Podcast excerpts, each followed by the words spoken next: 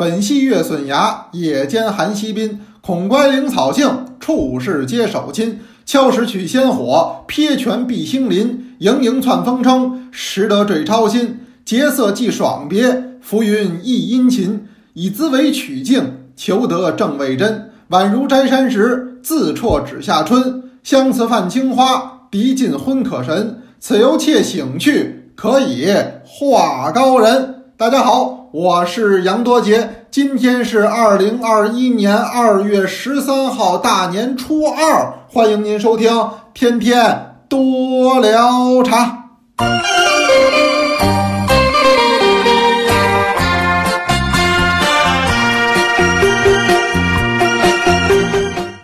哎，我都想好了，过年这几天我给您读的茶诗，我都剪的长的读。为什么呢？这不显得卖力气吗？过年嘛，它得特别一点。呃，今儿读的这首您还有印象吗？咱们七十人人讲茶诗课上是讲过的。这一首呢，作者比较的不知名，叫刘延史。哎，他是邯郸人，就是先是河北人呢，和那个李贺呀、孟郊啊这些人都是同时期的。我读的这一首呢，是他的《与孟郊落北野泉上煎茶》，还记得吗？这个之前是讲过的，这里边有几句真是名句啊！什么叫“孔乖灵草性，处事皆手亲”，宛如摘山石，自辍指下春。嗯，这都是好句子。我反正过年期间我都给您选这样的读，好不好？呃，我不知道大伙儿啊，这个大年三十、大年初一都看没看这叫春节晚会？三十呢是中央台，那初一呢，那在北京的同学呢还得看个北京台的春晚，因为他们避免竞争嘛，呃，错开一天。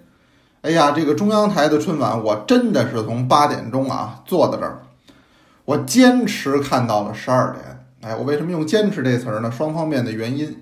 头一个来说呢，我现在这人作息呢，我睡觉很早。我要是没有课，嗯，我一般情况下晚上九点钟啊，我是准睡。所以您想想，这个电视台的这个春节晚会八点钟才开始，那我可不就得坚持吗？啊，九点多的时候就相当困了。嗯，另一方面呢，这个内容实在是不跟进，呃，不是很好看。但是呢，咱别批评人家，为什么呢？没办法。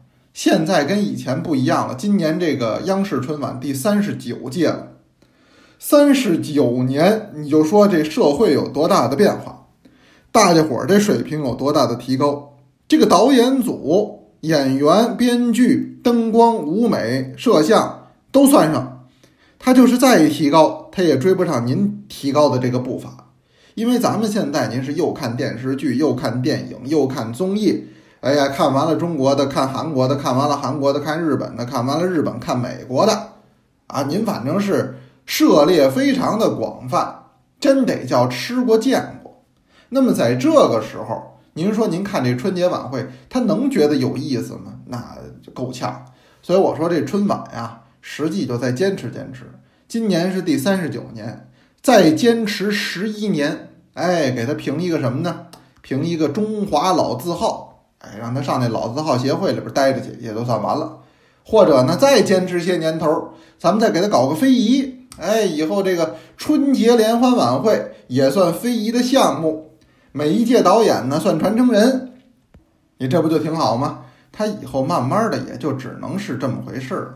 您不能对他抱以什么希望。那完完全全呢，就是一个话外音啊，伴随，仅此而已。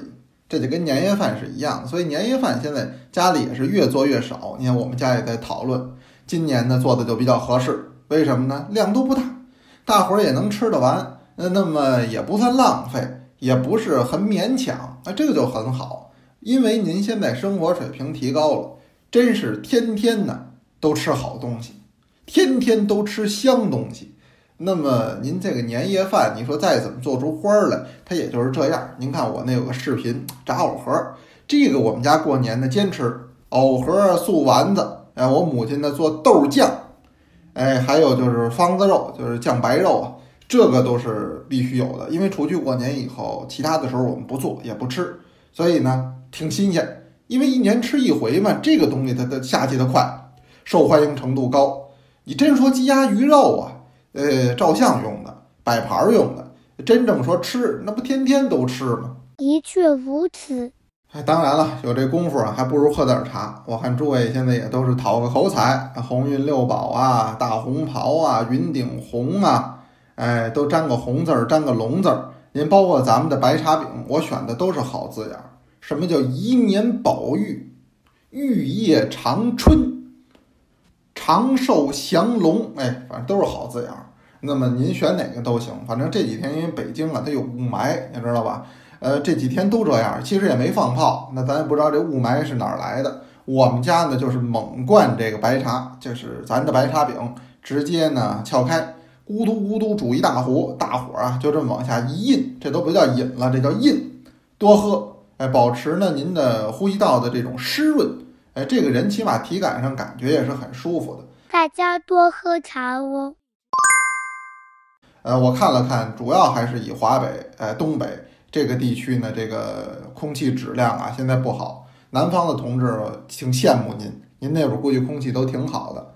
哎，您也帮我呀，给家人都带个好。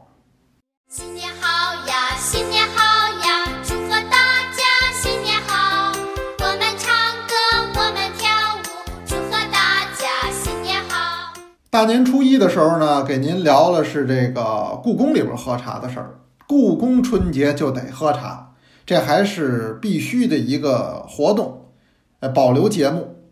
这个算咱们春节天天多聊茶的一个特别的板块吧，就给您聊聊故宫春节的茶事，叫做崇华宫茶宴。这个崇华宫茶宴实际上始自于乾隆皇帝。乾隆皇帝是很了不得的人物，大伙儿也是很熟的。为什么呢？因为这个影视作品里边聊他聊的是最多。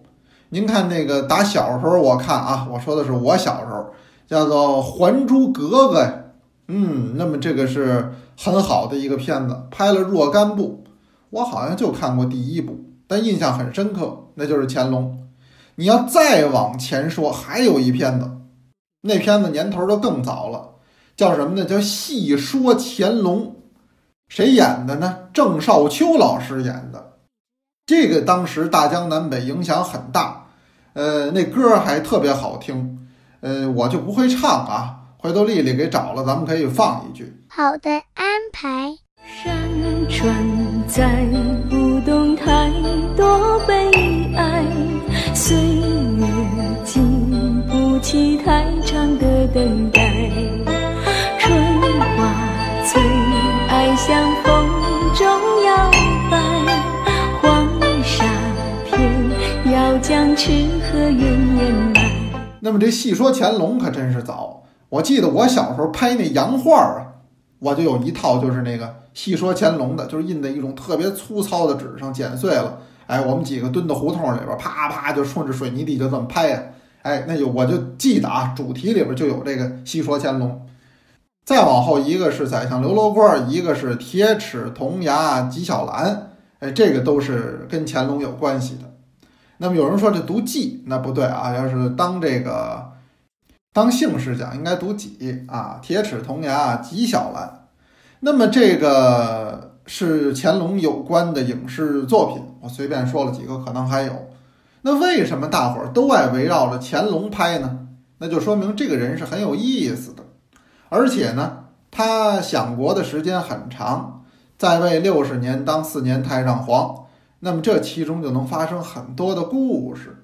而且他所在的这个时候呢，真得叫承平盛世，没有大规模的战争，也没有很强大的外部威胁，那整个的朝廷呢，都处在一个相对稳定的状态之下。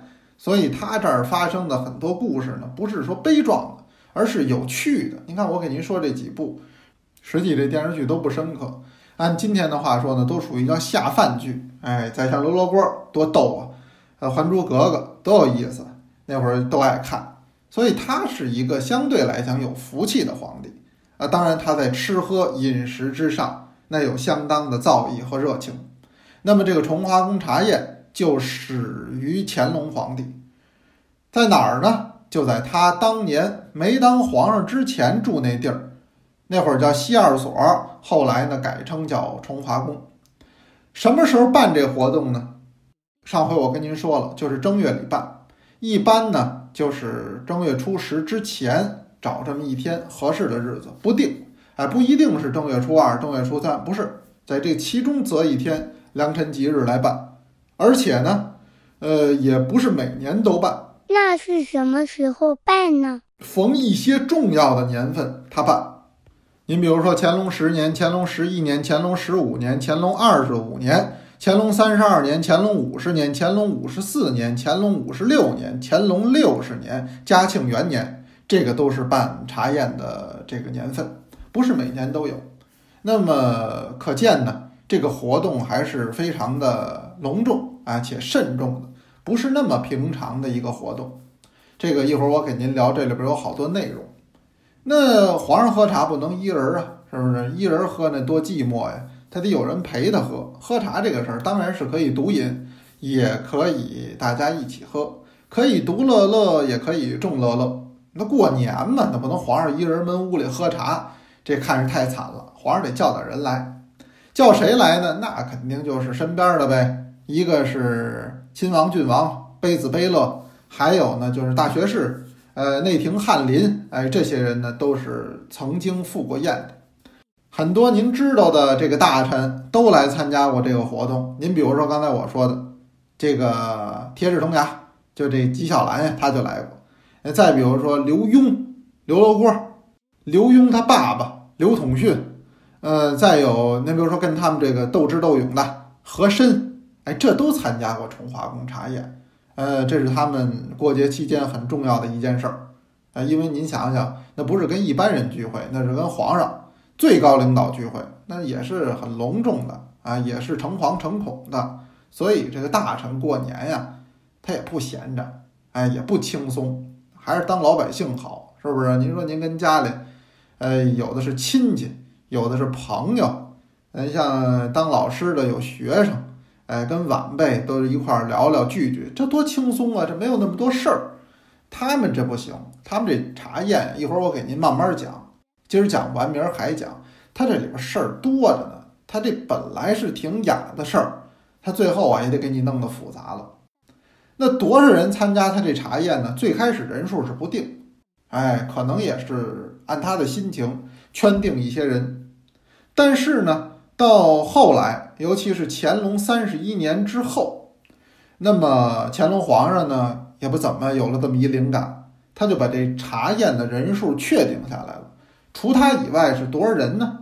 是十八人，啊，十八个人。说这个十八人是什么意思呢？得有个讲究啊，就跟那四喜丸子似的，是不是福禄寿喜嘛？你就反正你四个丸子得说得出来。当然了，你非说这四个丸子，咱们是爱茶之家，是吧？这个是四个丸子代表的是和敬清寂啊，那这还是日本进口的丸子，哎也行啊，反正你能编出一个来就行。那么这个十八学士他什么意思呢？他也取取这叫登迎十八学士之意，那么叫十八学士共品茶，那么这个参加茶宴的人数才算正式的固定下来。刚才我说了，这种茶宴都很累。你想想，那都得盛装出席啊，没有随随便便的来一拖鞋、裹一棉袄就去了，那能允许吗？那都得是最隆重的，顶子、绫子、袍套、靴帽、卜挂、朝珠，一样都不能缺。那么，但是大伙儿要是能去，还是很高兴的啦。这里边啊，参加茶宴实际是三层含义，第一层。那当然是皇上跟你关系的这么一种亲近了。十八个人还是一种小规模的聚会，这在皇家来讲啊，咱们不能跟自己比。说咱们家要是十八人，好，这大桌子就不小了。那咱们是老百姓，皇上一办事儿呢，他就讲排场，他得气派。您比如说，也是清宫的这个宴会，有一个叫千叟宴，一千个老头儿。一块儿吃饭，您算算这场面，那真得说是咳嗽声不绝于耳啊！您想这老头儿嘛，可不都得呵喽痰喘的吗？一千个，那这个场面很大了，皇家气派。但是这个崇华宫茶宴十八个人，那在皇家来看就是小范围了。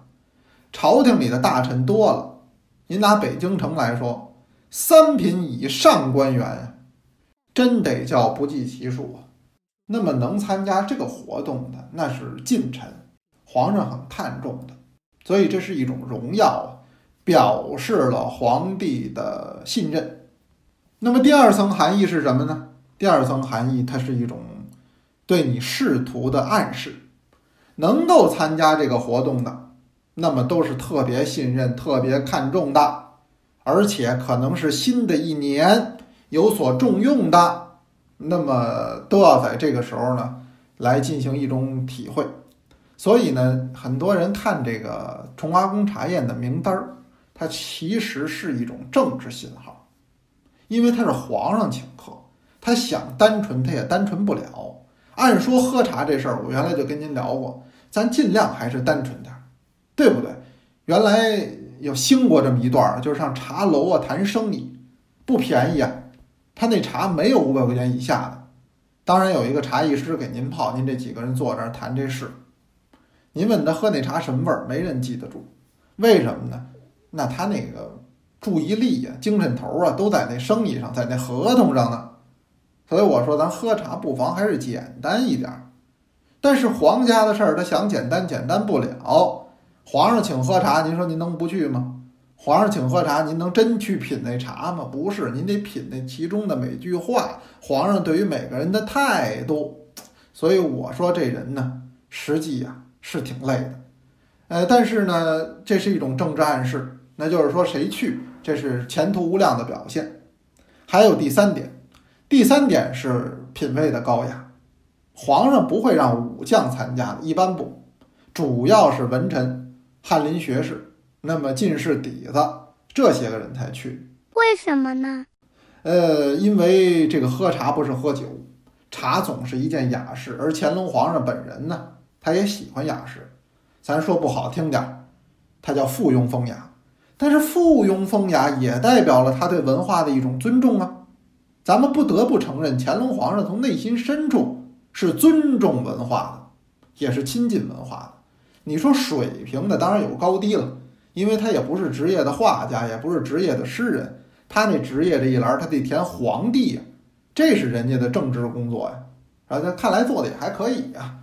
那么其他的这是一种业余爱好，能有这样的修养修为，按说也还不错。实话实说，清朝皇帝普遍的文化素质和修养，要比明朝的皇帝高，而且高的不是一星半点儿。这明朝的皇帝呢？当然不是文盲了，但是很多的这个品味啊、素养啊、志趣啊、爱好啊，哎，那简直都没法提。你别看他是汉族，哎，他还不如这满族呢。那么有人也很好奇，说那这崇华宫茶宴到底喝什么茶呀？喝什么茶呢？要说内府宫廷，真得说什么茶都有。为什么他得进贡啊？但凡天底下有什么好东西。也得给皇上先来点儿，或者呢，即使是不太好的东西，这叫是我们的特产，我也给您拿点儿，是吧？这叫什么呢？不是进茶，是进心呐。就我给您送的不是茶，是一份心意。所以你千万别以为是贡茶就好喝，有的也就是土产这级别。但是您别嫌弃，普天之下莫非王土，率土之滨莫非王臣。这个再偏远的地方，再贫瘠的地方。它也是您的领土，那么我们要把这儿的特色特产进献一点给您，这个也代表了一种臣属的关系。所以贡茶实际是很复杂的，不是都好喝。您拿乾隆皇上来说吧，大部分的贡茶他也不喝，这个以后单给您聊，就是清宫贡茶的一个去向，这实际是很有意思的。乾隆皇上在这个重华宫茶宴，他到底喝什么茶呢？这种茶叫三清茶。哪三清呢？三清实际是三种东西，是除茶以外的三种东西。您记住啊，这三样您在家自己就能做。今儿我教教您，这三样都好找，今年都找得着，不用皇上，我们家就有。哇哦！什么呢？第一样是松仁儿，就是松子儿啊，这有吧？您找找您家那个干货里边，您掰掰可能就有。二一个呢，佛手。这个佛手不是咱那个咏春佛手啊，呃，咱们那个佛手那很好的，那不是那个佛手是佛手柑，那是文房清供，那个长得也很奇特的这么一种，呃，云香科的，一闻起来那个味道，呃，刺鼻的有一点清香感。第三样就是梅花儿，其实这梅花儿可能不太好找，但是您得奔花卉市场肯定也有，就这三样。三样和茶一块儿泡，喝什么茶呢？喝龙井。乾隆皇上是比较爱龙井的，所以这三样这叫三清，再加上一个茶。为什么取这三样呢？那么这个实际还是认为呀、认为这三样都是品质高洁的。哎，你比如说松，不畏严寒；这个梅呢，也是冬季绽放。再加上一个佛手，佛手本身呢，哎，也是文房清供之一，不是把整个佛手都扔茶碗里啊，切细丝儿，炸成丝儿就行了。哎，要点这味儿。那么乾隆皇上写这个《三清茶诗》里边不就有这话吗？叫梅花色不妖，佛手香且洁，松石味芳腴，三品殊清绝。什么意思呢？梅花啊的颜色呀，不是很妖艳的，而是很素雅的。那么佛手呢，是又有芳香，它们又很洁净。松石，松的果实，就说这松子儿，松石味芳腴，它有一点油脂感的香型，加在一起，这叫三品殊清绝。所以这个搁在一块儿叫三清茶。哎，您要愿意做，您在家自己就试试。您是左手呢端着一碗三清茶，右手呢夹着一个四喜丸子，哎，这多多多配套啊！您看看。一个字，绝。那么您说这三清茶到底好喝不好喝呢？他们这个崇华宫茶宴之上，除了喝茶，还干点什么？不干点什么呀？他当然还得干点什么了。所以呢，这都是话题。今儿呢聊不完，那么咱这是春节特别节目，那明儿个呢，我给您接着聊，您看好不好？那么最后还是请出咱们一位同学来读茶诗，这位呢，呃，我们见过面，好久都没见了，挺想念。谁呢？是六班的小白兔，请他呢来帮我们诵读一首茶诗。六班小白兔，云南昆明。攀白叶茶友会，宋·林波。十年清欢色色沉，乳下判处见西春。世间绝品人难识，闲对茶经忆古人。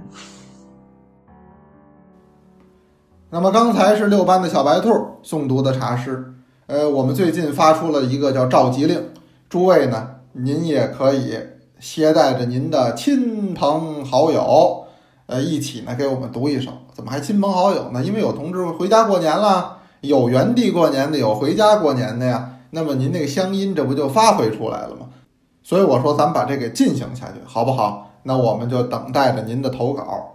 咱们春节期间啊，还是天天都给您聊，哎，有点什么见闻呢？哎，有点什么趣事呢？咱还说说，是不是？好了，有问也有答，天天多聊茶，咱们明天接着聊。明天见哦。